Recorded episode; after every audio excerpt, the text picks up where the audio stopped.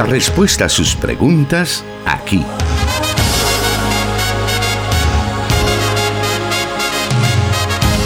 En Solución Bíblica. Comenzamos. Estamos listos para presentarle el programa Solución Bíblica, este espacio donde podemos aprender de la palabra de Dios y que todos los martes y viernes estamos con usted a través de la señal del 98.1 FM Plenitud Radio para Santa Ana, Sonsonate y Aguachapán en El Salvador y enlazados con 100.5 FM Restauración. También a través de 540 AM La Estación de la Palabra, 1450 AM Restauración San Miguel y también nuestros hermanos en el occidente de Guatemala de Cielo FM 89.1 que se enlazan con nosotros para poder presentar solución bíblica, que consiste en dar respuesta a las diferentes preguntas que usted nos envía semana a semana. Estas son respondidas por el pastor Jonathan Medrano, quien ya está con nosotros. Bienvenido, pastor. Hermano Miguel, muchas gracias y gracias a usted, también estimado oyente, que hace el tiempo para escuchar una nueva emisión del programa solución bíblica en una fecha eh, bastante especial para la iglesia, el himno de Santa Ana y también, por qué no decirlo, para la misión, ¿verdad? En el caso de nuestra iglesia, específicamente este día, llegamos a 43 años desde que la obra comenzó en Occidente y eso equivale también al mismo tiempo de ministerio del pastor Mario Vega, quien fue en algún momento también con... Eh, quien realizaba el programa Solución Bíblica hace algunos años en, una temporada ah, eh, anterior, ¿verdad? La redundancia. Así que nos llena de mucha gratitud el que el Señor nos conceda esta doble bendición. Agradecer por un lado la fidelidad de Dios a la iglesia de Santa Ana, que son 43 años, hoy específicamente, y 43 años de ministerio del pastor Mario Vega. Estamos regocijándonos por esa celebración, por, esa, por ese momento especial que estamos viviendo, porque Dios nos da de su fidelidad día a día y hasta hoy el Señor nos ha ayudado y sabemos que Dios tiene grandes propósitos también para esta obra y también a través del, del pastor Mario Vega y los que están también ya entrando pues en esta nueva generación para seguir adelante con la obra, como es el caso del pastor Jonathan, que pues esperamos en algún momento y espero todavía por ahí estar cuando celebremos sus 40 años de ministerio, pastor. Primeramente el Señor, si el Señor nos concede la vida y Él no ha venido por nosotros, pues ese es el anhelo. En realidad, eh, la vida del hermano Mario, su ministerio es un, ejemplo, es una inspiración para todos los que apenas estamos dando unos, los primeros pasos, ¿verdad?, en, en la carrera ministerial, porque llegar a, ese, a esa altura eh, del tiempo habla de la consistencia y de la perseverancia que se muestra en las convicciones que se tienen. Claro, sigamos adelante entonces y que esos ejemplos nos sirvan a todos, desde nuestra trinchera a seguir adelante y ser fieles al Señor. Bueno, vamos a iniciar con el programa Solución Bíblica de esta tarde y vamos a dar a conocer el primer cuestionamiento que nos han enviado y nos dice así, Pastor, un saludo desde Iowa, Estados Unidos. Mi esposa no es cristiana y se opone a que me congregue y lleve a nuestros hijos a la iglesia. Hoy ha tomado como medida de presión no tener intimidad conmigo, pues dice que la religión es una estafa de los predicadores. Yo he pensado en separarme de ella, pues malaconseja a mis hijos en mi contra y en contra del Evangelio y la iglesia. ¿Es correcto que busque la separación en esta condición? Bueno, evidentemente lo que el oyente nos expresa a través de su pregunta es una situación de mucha hostilidad y, por qué no decirlo, de, agresión, ¿verdad?, hacia las convicciones y la fe del hermano que nos traslada esta pregunta. La situación es bastante complicada porque eh, claramente se ve que eh, por el planteamiento que hace el hermano es toda una, una hostilidad o agresión, como lo dije, hacia la fe del hermano. Y en una situación como esta, eh, el cristiano es llamado a armarse de mucha paciencia, porque efectivamente el propósito de esta actitud de su esposa es tratar la manera de desesperarlo a usted y moverlo de su convicción. y provocarlo también a una actitud eh, negativa de la cual ella se pueda em, valer para después achacarle o eh, confrontarle a usted eh, una mala conducta.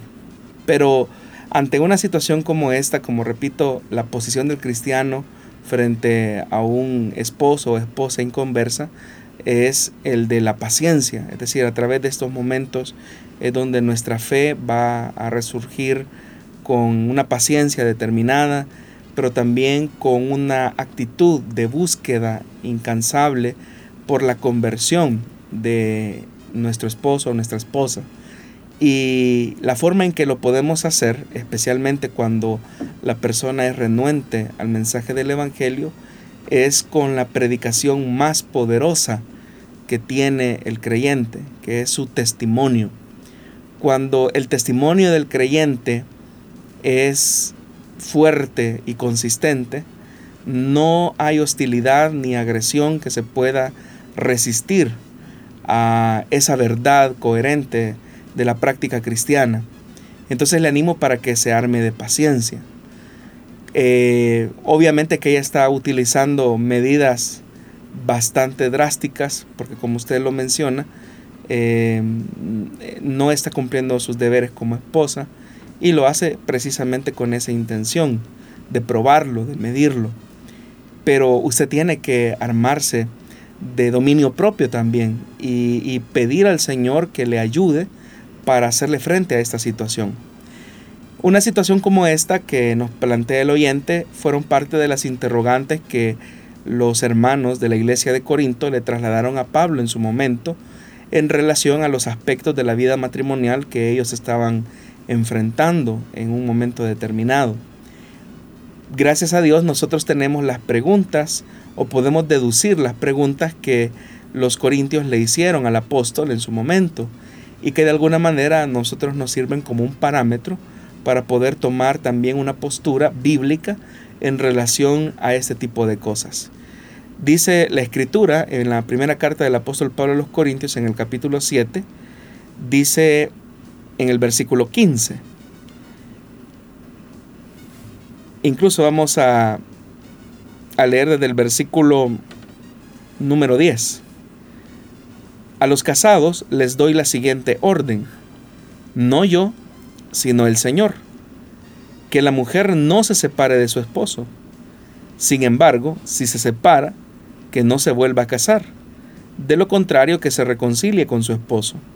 Asimismo, que el hombre no se divorcie de su esposa.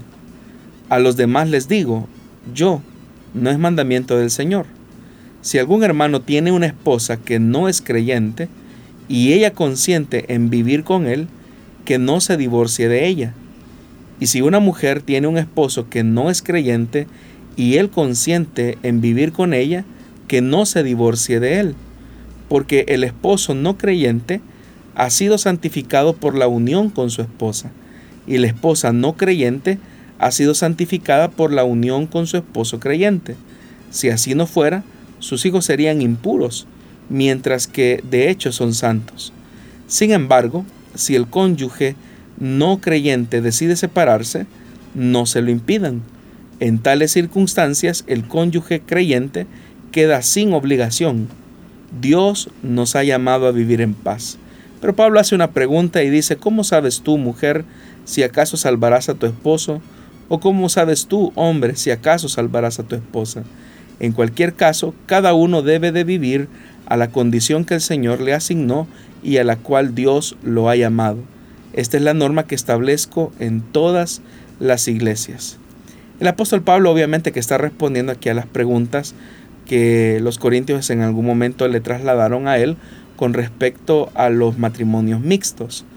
Y el apóstol Pablo advierte o estimula más bien a los creyentes en aquellas condiciones donde el matrimonio con una persona no creyente eh, se, vuelve, se puede volver como en un impedimento eh, para el desarrollo de la fe. Y el apóstol Pablo lo que dice es que si el esposo incrédulo consiente en vivir con el creyente, que permanezcan en esa unión. Sin embargo, si por causa de la fe la persona decide separarse, es decir, el incrédulo decide separarse del esposo o de la esposa, en tales casos eh, el apóstol Pablo menciona que esto no debe de ser motivo de carga eh, para el creyente. Dice que si él decide separarse, pues que no se lo impidan. Entonces, si su esposa consiente, hermano, en vivir con usted, a pesar de la hostilidad que le está mostrando, obviamente que lo que la palabra de Dios nos indica es que usted muestre un testimonio eh, inquebrantable. Ahora, si su esposa en algún momento llegara a la determinación de separarse, es ella la que está tomando esa iniciativa, no usted. En relación al tema de los hijos, igualmente, eh, los hijos son personas moldeables, son, eh, se pueden moldear y dependiendo de la edad que ellos tengan, su influencia debe de ser más Em, determinante hacia ellos. Y esto parte pues no solamente de la, del hecho que usted los lleve a la iglesia, lo cual es algo importante. Eh, usted como padre es el responsable de la educación de sus hijos, tanto como su esposa. Obviamente que ella está tomando una actitud de mucha hostilidad hacia el Evangelio, hacia la fe, pero usted debe de mantener su posición. Eh, debe de tratar la manera en la medida de lo posible de conciliar las cosas, pero si no es posible, como le repito, su testimonio sigue siendo como esa arma poderosa de influencia hacia sus hijos, pero también hacia su esposa. Y debe de recordar también que en los elementos de educación eh, y de formación de valores, no solamente su esposa tiene ese derecho y esa responsabilidad, sino que también la tiene usted, especialmente porque usted es la cabeza del hogar. Así que le animo, hermano, para que usted se arme de paciencia, ore al Señor por la pronta conversión de su esposa y usted se dará cuenta que la respuesta a esa petición llegará más pronto de lo que usted espera porque el Señor conoce la condición y la actitud con la cual usted está sirviéndole y también tratando la manera de enrumbar el hogar eh, para vivir dentro de los parámetros de la fe cristiana. Así que le animo, sé que la situación puede volverse un tanto difícil, pero son innumerables los testimonios que podemos mencionar de hermanos que tuvieron que enfrentar la misma situación que hoy usted está viviendo, que está atravesando, pero que al final lograron coronar con victoria a través de la conversión de sus esposos y, o de sus esposas. Y esto se ve tan claramente por el hecho de que muchos de ellos que también tenían esta actitud, después de su conversión llegan a ser hombres y mujeres fieles a la causa del Evangelio y al Señor Jesucristo. Muy bien, con esa primera respuesta hemos dado inicio al programa Solución Bíblica de este viernes. Le invitamos a continuar en nuestra sintonía, haremos una breve pausa y volvemos.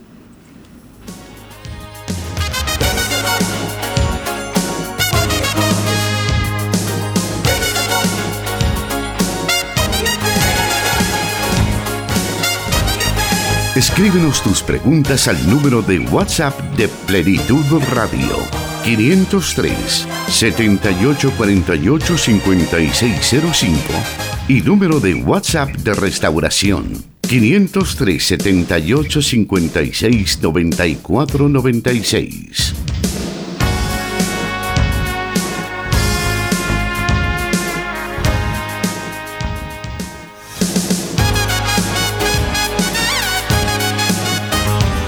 Seguimos adelante con el programa y agradecidos porque usted esté también viéndonos a través de las redes sociales, específicamente en Facebook.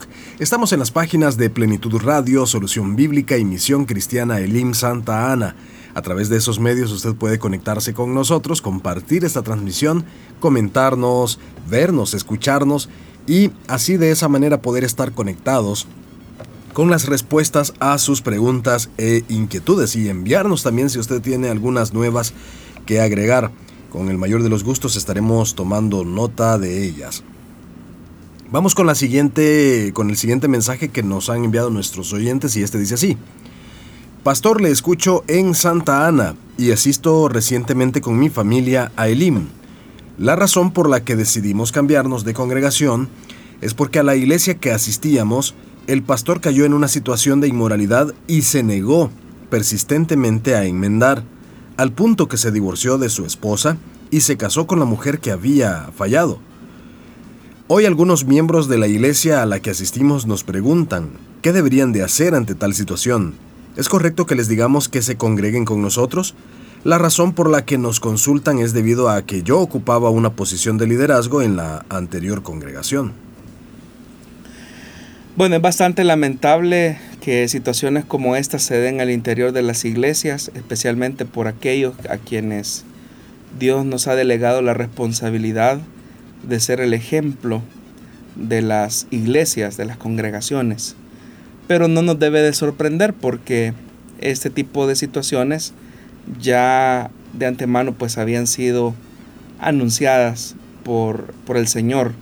Él mismo dice que donde hay trigo siempre habrá cizaña y eso es así lamentablemente, pero es una realidad con la que la iglesia debe de aprender a vivir. Sin embargo, cuando situaciones como estas se dan, hay de todo tipo de personas, ¿verdad? Hay personas que toman una actitud em, no, no diría tolerante, sino que permisiva, de llegar a decir, bueno, no soy quien para juzgar al pastor, eh, no debo de emitir ningún juicio, eh, debo de ser tolerante.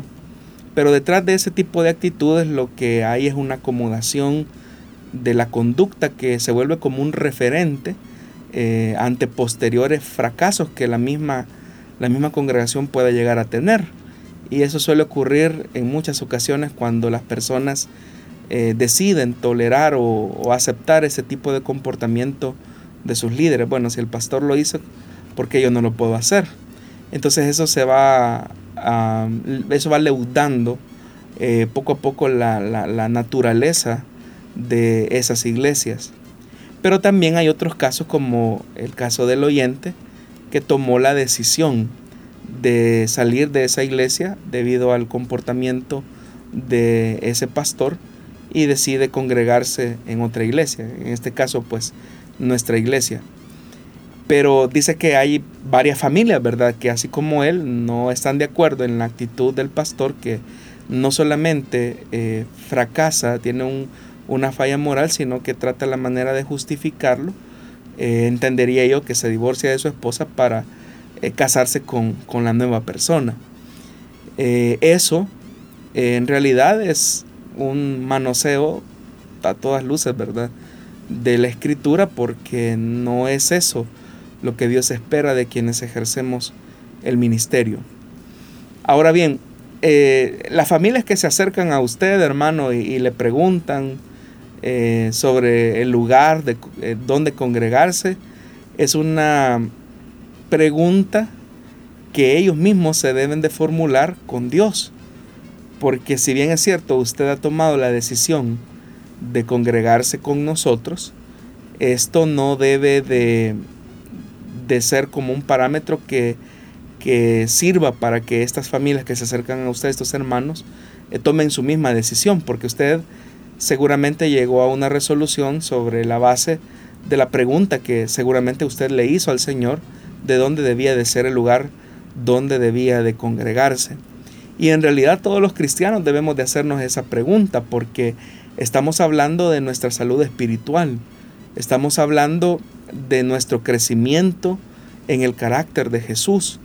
Y esto solamente se puede lograr cuando ministerios saludables eh, utilizan los recursos, las herramientas, las capacitaciones que el Señor les provee para ir logrando la unidad de la iglesia y la estatura de la plenitud de Cristo. Entonces, es una pregunta que ellos deben de hacerse.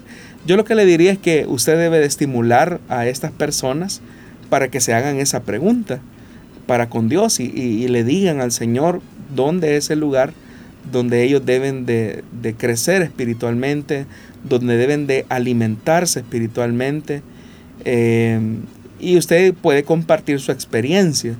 Eso no tiene nada de malo. Usted puede mencionar el hecho de cómo usted llegó a esa convicción y de por qué usted eligió eh, en la iglesia donde hoy se congrega como el lugar donde usted va a ser formado espiritualmente. En el caso de las personas que a lo mejor permanecen en esa congregación ah, diciendo que es por una lealtad a ese ministerio y que pues a lo mejor ellos quieren continuar en un ministerio como este, ¿se puede decir que es una lealtad? ¿Se puede decir que hay un respaldo de Dios al menos a las personas? Es bien complicado, hermano, porque estamos hablando acá no de un no de alguien que ejerce un, privilegio eh, menor en una iglesia, estamos hablando acá del, del ministro, del que se supone hay palabra de Dios. Pero ¿cómo puede haber una integridad en el compartir el Evangelio cuando la vida misma está manchada y, lo que es peor, o sea, hay una actitud de negación y también hay una actitud de, no reconocimiento de que la falta se ha cometido y lo que se hace es legalizar un pecado. Es que, es que cuando las personas hacen eso, de fracasan y en realidad todos los ministros, sin excepción, estamos expuestos a fracasar a fallar porque somos seres humanos y si nos descuidamos obviamente que nuestro carácter se puede ver manchado por el pecado. Por eso es que los ministros tenemos una doble responsabilidad, porque no solamente tenemos que velar por nuestra propia integridad, sino que también tenemos que velar por el ejemplo y el testimonio que le brindamos a la congregación a la que estamos pastoreando. Porque querramos o no, nuestro ejemplo siempre va a repercutir en la vida de los que se congregan con nosotros. Por eso es que el texto de la Biblia es bastante claro cuando a través del profeta y el mismo Señor Jesús lo retoma en el Nuevo Testamento de que si se hiere al pastor y la herida no solamente eh, se puede entender como fue en el caso del Señor, sino que la herida puede ser por una situación moral, una falta de ética eh, cristiana, entonces eso va a repercutir en la vida de la congregación. Entonces, uno debe de preguntarse eh, a quién le debe lealtad si le debe lealtad a un hombre o le debe lealtad a la palabra de Dios.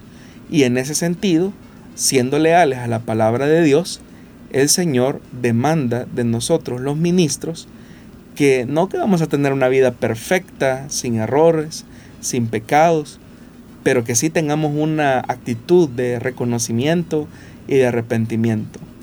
Yo soy de la idea, hermano, que una persona si se arrepiente, y entiéndase arrepentimiento como la confesión del pecado y el apartarse del pecado, eh, puede generar o ocasionar una restauración de la vida.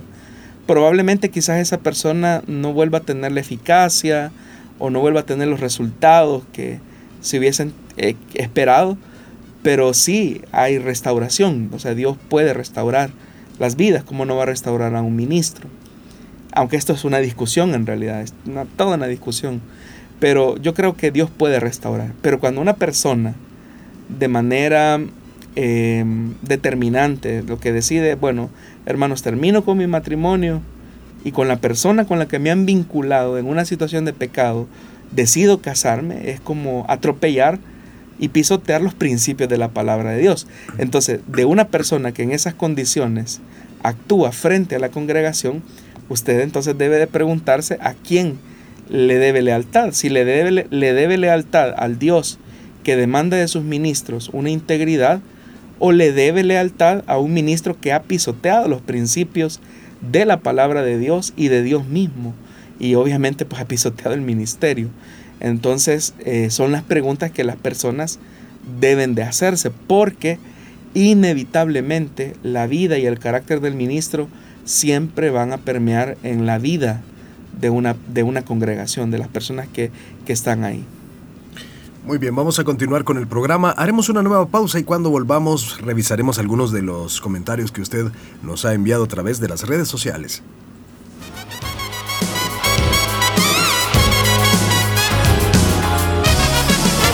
Solución Bíblica. Puedes escucharlo en Spotify Bueno, agradecidos con nuestro Padre Celestial porque nos permite también estar llegando a través de las redes sociales. Para nosotros esto es un detalle muy importante porque podemos aprovechar estos medios para de esa manera tener la oportunidad de aprender de la palabra de Dios, en este caso, a través del programa Solución Bíblica. Estamos transmitiendo siempre a través de las páginas de Plenitud Radio, Solución Bíblica y Misión Cristiana Elim Santa Ana. Vamos a continuar esta tarde con el programa y nos vamos con la siguiente interrogante que nos envía nuestra audiencia. Y esta dice así: En segunda de Tesalonicenses 2, 1 al 2, se advierte a la iglesia para no caer en engaños por, por supuestas cartas escritas por el apóstol que negaban la venida del Señor. En ese sentido, significa que hubo utilización de pseudoepigrafía que buscaba engañar a las iglesias, y si es así, ¿cómo hizo la iglesia para identificar lo falso de lo verdadero? Bueno, es una pregunta interesante. Eh, la segunda carta a los tesalonicenses, algunos especialistas la ubican como un escrito de segunda generación lo que significaría que son discípulos del apóstol eh, los que escriben esta carta o, recogen el pensamiento del apóstol y lo ponen por escrito. Em, como repito, esa es una posición. Ahora, dentro del análisis del pasaje específicamente, en el capítulo 2 de la segunda carta a los tesalonicenses, en el versículo 1 dice, ahora bien, hermanos, en cuanto a la venida de nuestro Señor Jesucristo, y a nuestra reunión con Él, les pedimos que no pierdan la cabeza ni se alarmen por ciertas profecías, ni por mensajes orales o escritos supuestamente eh, nuestros que digan ya llegó el día del Señor. No se dejen engañar de ninguna manera porque primero tiene que llegar la rebelión contra Dios y manifestarse el hombre de maldad, el destructor por naturaleza. Es interesante este pasaje porque ya en estos versículos que hemos leído se menciona que habían ciertas profecías, ciertas predicaciones o mensajes orales y lo que es más, habían ciertos escritos que se atribuían eh, a los apóstoles, específicamente a Pablo, donde se manifestaba que el día del Señor había llegado. En realidad, eh, estos mensajes eh, se habían infiltrado dentro de las iglesias y con esa finalidad es que en este capítulo 2 el apóstol trata la manera de persuadir a la congregación para que no se dejen engañar en ninguna manera. Porque recordemos que en el momento en el que esto está siendo escrito, eh, no había todavía un reconocimiento de el canon del Nuevo Testamento. Eso será un proceso que va a tomar su tiempo y obviamente que la forma en que se transmitía el mensaje, el contenido, el pensamiento doctrinal de la iglesia era a través de la circulación de las cartas. Cuando hablo de esto, de que las cartas circulaban, era precisamente porque el nutriente doctrinal y el contenido de formación de las comunidades cristianas era precisamente a través de este medio. El problema es que se habían infiltrado algunos falsos maestros con la finalidad de engañar a las comunidades cristianas, afirmaban que poseían ciertos escritos atribuidos a los apóstoles, en este caso a Pablo. Y por eso es que en este versículo número 2 del capítulo 2 de 2 Tesalonicenses, el escritor dice, escritos supuestamente eh, hechos por nosotros. Entonces eh, había ya una mala intención, una actitud de eh, insertar contenidos contrarios a las enseñanzas fundamentales de las iglesias y por eso es que había una necesidad de advertir y de corregir eh, esa mala intención. Una pregunta que es muy importante dentro de lo que el oyente consulta es cómo la iglesia reconocía eh, que, al, que un escrito no era o no contenía el pensamiento del apóstol o era un escrito fraudulento. Esa es una pregunta interesante porque ya en la segunda generación de cristianos, por lo menos se ya se tenían las bases de lo que en esencia eh, los, los elementos básicos o el pensamiento cristológico y soteriológico ya existía cierta armonía de cómo se comprendía el suceso o el hecho mismo. Para que nosotros tengamos una idea de esto, en la carta de los Efesios, en el capítulo número 4, capítulo número 3, versículo número 4, eh, es interesante como eh, el escritor dice, al leer esto podrán darse cuenta de que comprendo el misterio de Cristo. Este misterio que en otras generaciones no se les dio a conocer a los seres humanos, ahora se les ha revelado por el Espíritu a los santos apóstoles y profetas de Dios. Entonces usted puede notar que ya había como una interpretación del hecho cristológico a través del ministerio de apóstoles y profetas. Incluso si nos vamos al famoso pasaje de Efesios capítulo 2, versículo número 20, se nos habla eh, de cuál es el fundamento de la iglesia. Y dice, edificado sobre el fundamento de los apóstoles y los profetas, siendo Cristo Jesús mismo la piedra angular. Entonces, pero note que se habla de un fundamento y este fundamento eh, ha sido elaborado o construido a partir de las enseñanzas hechas por los apóstoles y profetas. Es decir, que medianamente la iglesia tenía una, una formulación de identidad doctrinal básica acerca de la persona de Jesús, de su acción salvadora, de lo que representaba en realidad el sacrificio de Cristo. Y quien colocó como esos elementos de identidad que poco a poco fueron nutriendo al cristianismo en el siglo I, fue precisamente la enseñanza de Pablo y junto a él pues la de los demás apóstoles. Obviamente que nosotros no tenemos todo el testimonio de las enseñanzas de los apóstoles, pero sí tenemos al menos eh, el consenso eh, predominante de la iglesia que fue al final consolidándose como un, un, fundamento básico para, para, las iglesias. Entonces, una de las formas o una de las formas que las iglesias detectaban o lograban medianamente eh, discernir cuando un escrito era fraudulento y cuando, cuando otro no era, no era, era un escrito nocivo eh, o, un escrito verdadero, era precisamente porque ya se distinguían ciertos elementos, ciertos matices que básicamente articulaban o armonizaban la fe más básica, más primitiva de, de la experiencia cristiana en la persona de Jesús. Por eso es que aun cuando un escrito fuese atribuido al apóstol y éste fuera articulado por sus discípulos, éste debía de contener claramente, se distinguía claramente el pensamiento del apóstol, se distinguía el pensamiento y el contenido, la enseñanza, eh, los puntos de vista, los énfasis de los apóstoles, aunque estos incluso pudieran ser hasta contextualizados pero el ADN y la esencia de la enseñanza era algo que se preservaba. Entonces esa era una forma de reconocer eh, dicho escrito como auténtico o como valedero. Otro elemento era la aceptación que las comunidades hacían de determinadas cartas.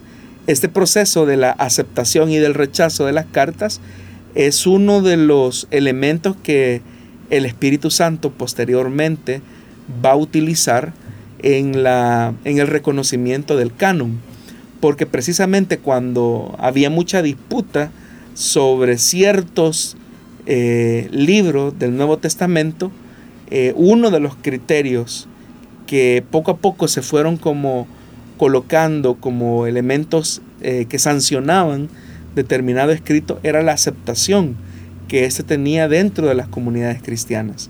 Entonces, este también era otro elemento que las iglesias poco a poco fueron desarrollando. Y un elemento más eh, que suele ser también bastante significativo era la armonización que este escrito podía tener con aquellos escritos que auténticamente eran de los apóstoles.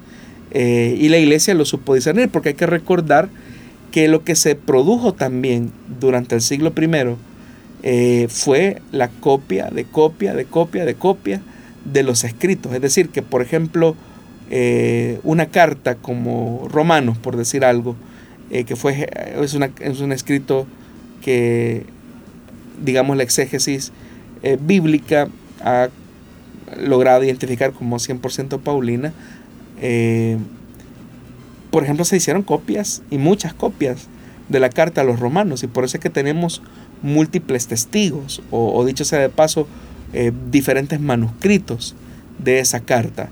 Pero que existan esos múltiples testigos, de lo que nos habla es precisamente de cómo la iglesia aceptó el escrito como un escrito que armoniza con el pensamiento y el fundamento de la fe cristiana, de lo que las comunidades cristianas expresaban como valedero. Entonces, ese era otro elemento que servía como un criterio de aceptación para reconocer eh, un escrito como auténtico, porque como ya se menciona en la segunda carta de Tesalonicenses, en el, por, el, por el pasaje que pregunta el oyente, ya circulaban textos malintencionados que se atribuían a los apóstoles, pero que en realidad negaban elementos fundamentales de la fe cristiana. Tenemos más preguntas que nuestros oyentes nos han enviado y que estaremos escuchando sus respuestas en unos momentos más. Permítanos una breve pausa y volvemos.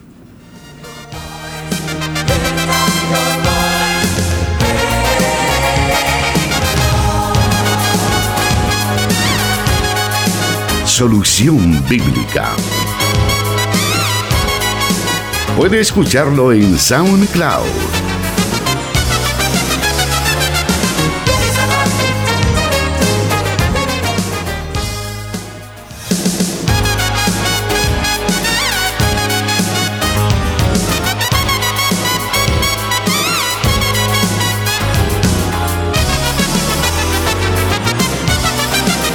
adelante con el programa Solución Bíblica. Ya nos quedan eh, pocos minutos relativamente para poder terminar, pero suficientes para poder escuchar más de las preguntas que nuestros oyentes nos envían. Y la siguiente nos dice así. ¿Es bíblicamente cierto decir que cuando una persona profetiza como don del Espíritu Santo, es inconsciente de lo que dice? Todo lo contrario. La primera carta del apóstol Pablo a los Corintios en el capítulo 14, versículo 32 y 33, dice que los espíritus de los profetas están sujetos a los profetas, pues Dios no es Dios de confusión, sino de paz. Que una persona diga que no es consciente de lo que dice al momento de profetizar, em, sería muy sospechoso porque el Espíritu Santo no trabaja de esa forma el Espíritu Santo no anula la personalidad, ni la conciencia, ni la mente de la persona a la que está usando para dar una profecía, una interpretación de lenguas, eh, o alguien que habla en lenguas. el Espíritu Santo no anula la conciencia, ni la voluntad, ni la personalidad de quien profetiza o ejerce un don determinado. Quien hace eso, es decir, quien anula la personalidad completamente de una persona eh, como una operación sobrenatural, eh, es Satanás y los demonios, ¿verdad? Cuando Satanás eh, entra a la vida de una persona, anula muchas veces la personalidad del individuo, la conciencia, la voluntad, y es porque Satanás busca la destrucción de una persona. Entonces, que una persona diga que profetiza y no es consciente de lo que dice, eh, yo vería con mucha sospecha a esa persona porque no es eso lo que dice la Biblia. Lo que la Biblia dice es que los espíritus de los profetas están sujetos a los profetas porque Dios no es un Dios de confusión. ¿Puede una persona ser consciente de si lo que está profetizando en el momento de los dones, en el caso nuestro que tenemos ese momento dentro del culto, puede ser la persona consciente de que está hablando de sí mismo o si es el Espíritu Santo puede tener como esa convicción o esa diferenciación, por así decirlo. Los dones del Espíritu Santo son una extensión del Espíritu en su misión acá en la tierra. Recordemos que Jesús dijo que cuando viniera el consolador, Él daría testimonio acerca de las palabras que Jesús había dicho y Él nos recordaría todo lo que el Señor Jesús nos había dicho. Entonces, uno de de las funciones de los dones del Espíritu Santo es que nos recuerdan las palabras del Señor. Y obviamente que la persona que ejerce el don eh, seguramente también recibe eh, esa palabra eh, que, que el Señor inspira. Notemos que estamos hablando, por ejemplo, cuando hablamos específicamente de los dones de inspiración, es porque quien se inspira encuentra una estimulación eh, en cuanto a la apreciación de algo. Por ejemplo, el que pinta, eh, coloca su creatividad sobre un lienzo eh, para que el producto final de, ejecutado en esa pintura se vea claramente elaborado, se requiere de la, de la inspiración. Y la inspiración siempre es trascendente, lo que significa que es superior a quien ejecuta la acción de dicha, de dicha inspiración. Entonces, en este caso, los dones del Espíritu Santo, y cuando se habla de los dones de inspiración, es el Espíritu Santo el que inspira las palabras del Señor Jesús para ser entregadas a la iglesia. Y obviamente que quien ejerce un don, siendo parte de la iglesia, recibe la manifestación de ese mensaje revelado y recordado por el Espíritu.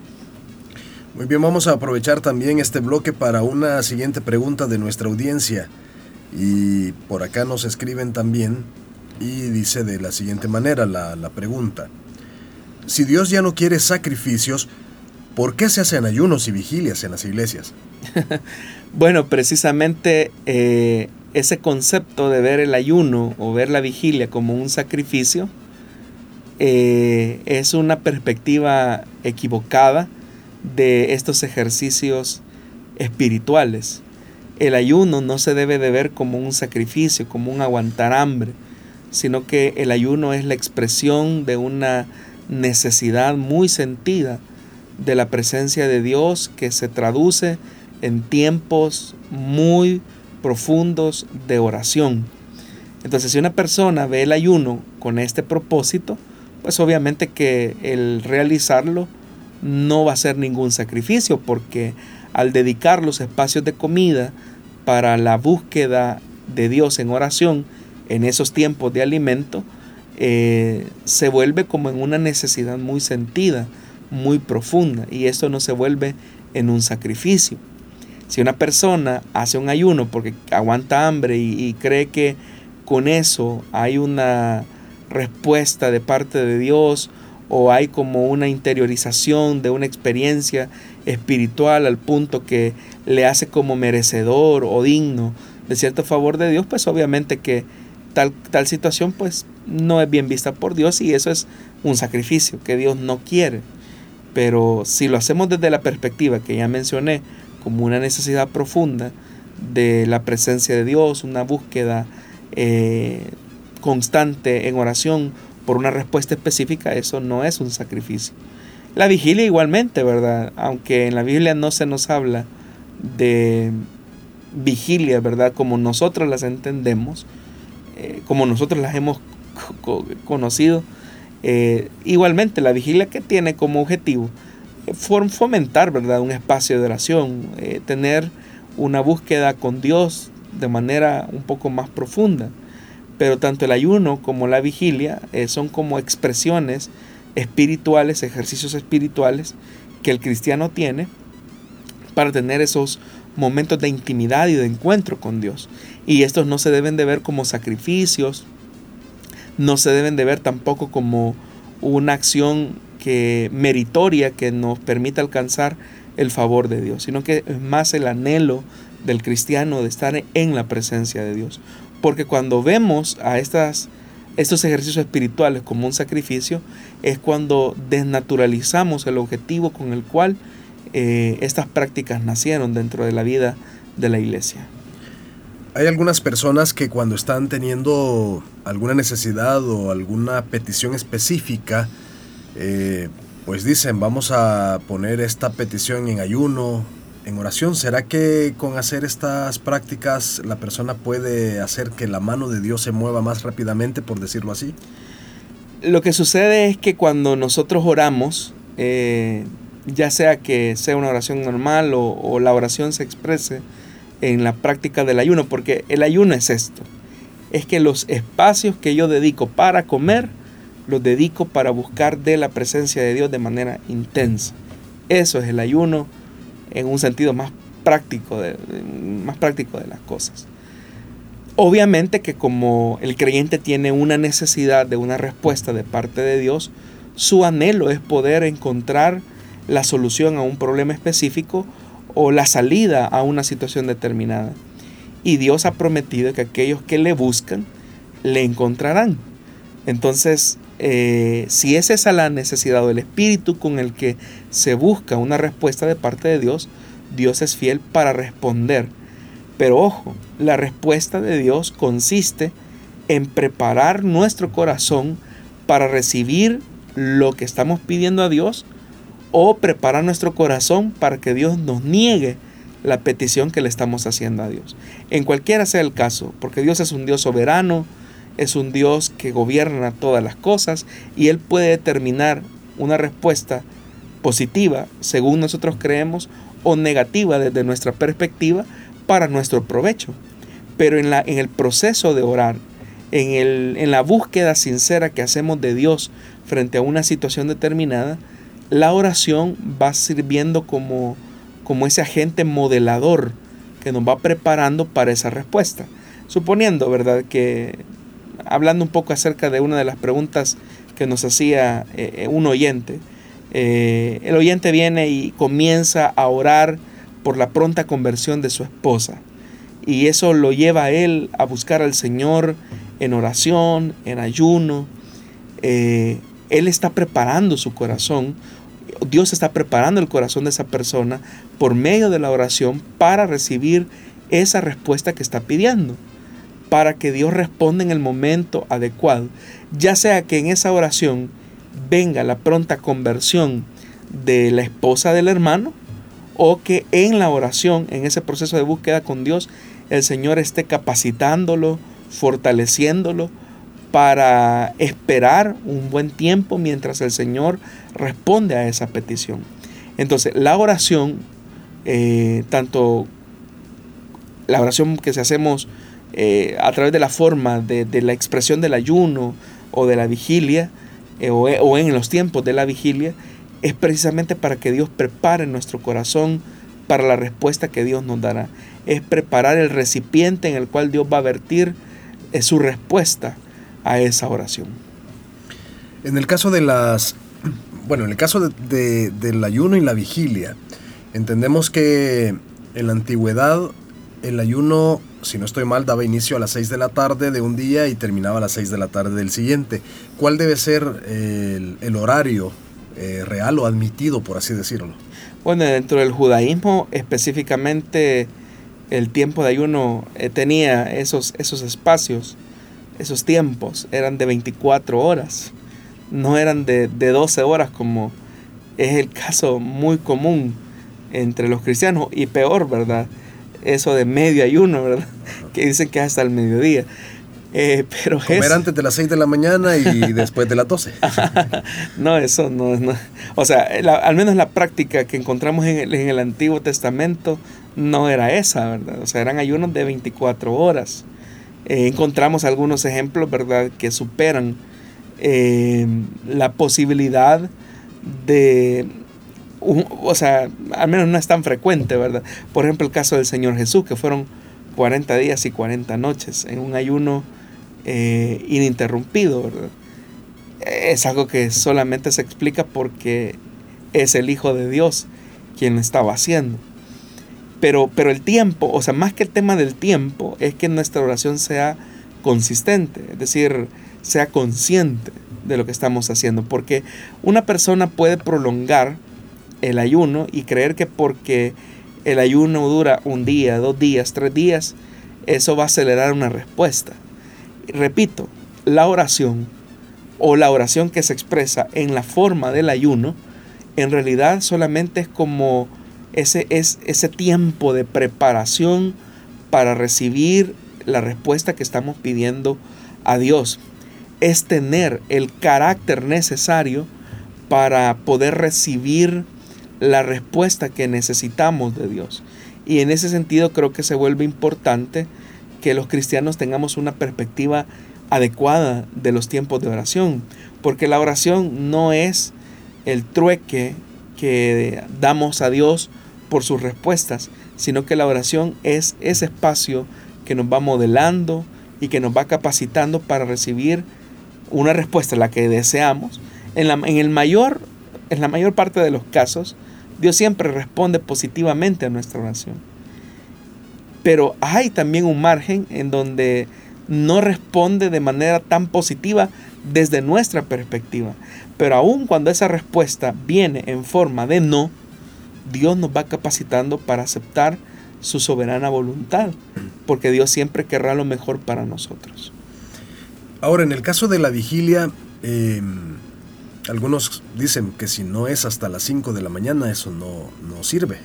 ¿Cuál podría ser la, el horario? Vaya, volvemos ahí al tema de los sacrificios, ¿verdad? Eh, si, si, la vigilia se ve como un espacio eh, de sacrificio, ¿verdad? Y, y, donde creemos que por el tema de la prolongación del tiempo eh, vamos a obtener respuestas de parte de Dios, hacemos de esta práctica igualmente, ¿verdad? Un sacrificio. Pero no es ese el sentido ni el objetivo de, una, de un espacio como este. Digo esto porque incluso hay personas que dicen, hermano, y si me duermo y si me voy a dormir después de la vigilia, ¿será que pierdo todas las respuestas que le pedí a Dios durante la vigilia? Cuando ya hacemos ese tipo de preguntas, estamos pensando que lo que hicimos fue un sacrificio y estamos pensando o creyendo que por ese sacrificio Dios nos va a dar una respuesta a lo que hemos pedido. Pero insisto, esto no es un trueque, no es un cambio que nosotros hacemos para con Dios. Lo que Dios espera es que en estos espacios espirituales nuestro corazón se vaya preparando para recibir la respuesta. Entonces, más que definir un tiempo eh, específico, eh, vamos a, la cuestión de la actitud y de preparar el corazón para tener esos momentos de intimidad con el Señor. Muy bien. Vamos a aprovechar estos minutos también para otra pregunta que nos dice así. ¿Hay ángeles en medio de la iglesia? ¿Tienen los creyentes un ángel designado para su cuidado? Bueno, en toda la escritura nosotros podemos ver numerosas instancias en las que los ángeles fueron una parte integral del plan de Dios. Un versículo que refiere a la posibilidad eh, de que hay ángeles que caminan entre nosotros es el famoso pasaje de Hebreos capítulo 13, versículo 2, donde dice que no debemos de olvidar el aspecto de la hospitalidad porque algunos sin saberlo hospedaron ángeles. Eh, quizás la referencia más inmediata que tenemos a ese pasaje de Hebreos es el caso de Abraham, ¿verdad? Cuando llegaron aquellos visitantes angelicales en forma de hombre, de hombres que se aparecieron y llegaron a su tienda. Y en ese versículo se puede eh, confirmar que los ángeles pues estaban caminando en medio de donde Abraham eh, vivía. Entonces hay muchos ejemplos en las escrituras donde los ángeles eh, estaban en medio del pueblo de Dios. Pero no era simplemente una visita ocasional, sino que los ángeles eh, eran medios por los que el Señor de alguna manera eh, enviaba ayuda, daba un mensaje. A veces esos ángeles aparecían en visiones y sueños, como fue en el caso de Daniel, o para proteger, como ocurrió en el Éxodo, o para ayudar a llevar a cabo los planes de Dios. Entonces sabemos que Dios creó a los ángeles y que estos ángeles son siervos que están a la disposición de Dios y que tienen un sentido de individualidad y en ese sentido de individualidad cada uno de ellos tiene una responsabilidad eh, angelical asignada. Ahora la pregunta, si ellos están entre nosotros, si Dios en el Antiguo Testamento, en el Nuevo Testamento los usaba para sus planes perfectos, entonces nosotros podríamos decir que efectivamente eh, hay ángeles que están en medio del pueblo del Señor y que son siervos que están listos para cumplir el plan perfecto del Señor. Entonces, si los ángeles caminan entre nosotros, es porque están sirviendo a los propósitos de Dios. Eh, si de la misma forma que hay ángeles caídos que se oponen a los planes y designios de Dios, también uno fácilmente puede llegar a la conclusión que hay ángeles que están sirviendo específicamente para apoyar a la iglesia, para apoyar al plan perfecto de Dios y obviamente contrarrestar las fuerzas del mal. Entonces eh, es importante eso. También otro elemento que se vuelve necesario destacar en este aspecto de los ángeles es que a los ángeles obviamente no se les adora eh, porque ellos son consiervos, tal como se le dijo a Juan de Patmos allá en Apocalipsis capítulo número 22. Entonces, independientemente, hermanos, si experimentamos o no encuentros angelicales, lo más importante es que la salvación a través de Jesucristo es lo que garantiza la seguridad del creyente. Y si bien los ángeles pueden estar al, servicio de Dios y al servicio nuestro, incluso al servicio de los que seremos herederos o somos herederos de estas promesas de vida eterna, eh, lo que sí es cierto es que por encima de los ángeles está la presencia de Dios que hizo los cielos y la tierra y que lo llena todo en todo y por lo cual Él defiende a todos aquellos que, que le buscan y dependen de Él. Bueno, siempre quedan pendientes algunas preguntas y para eso tenemos dos emisiones en la semana, martes y viernes. Le hacemos la invitación para que usted siga enviando sus preguntas a través de los medios ya conocidos y que siga participando de este programa Solución Bíblica. Pastor Jonathan, gracias por habernos acompañado esta tarde. Muchas gracias a usted, hermano Miguel, y en el inicio de un nuevo fin de semana animamos a todos nuestros oyentes para involucrarnos en la obra de Dios, en las asignaciones que el Señor nos ha encomendado. Si el Señor no ha venido y nos presta la vida, nos encontramos en una nueva emisión de Solución Bíblica el día martes. Que Dios le bendiga grandemente.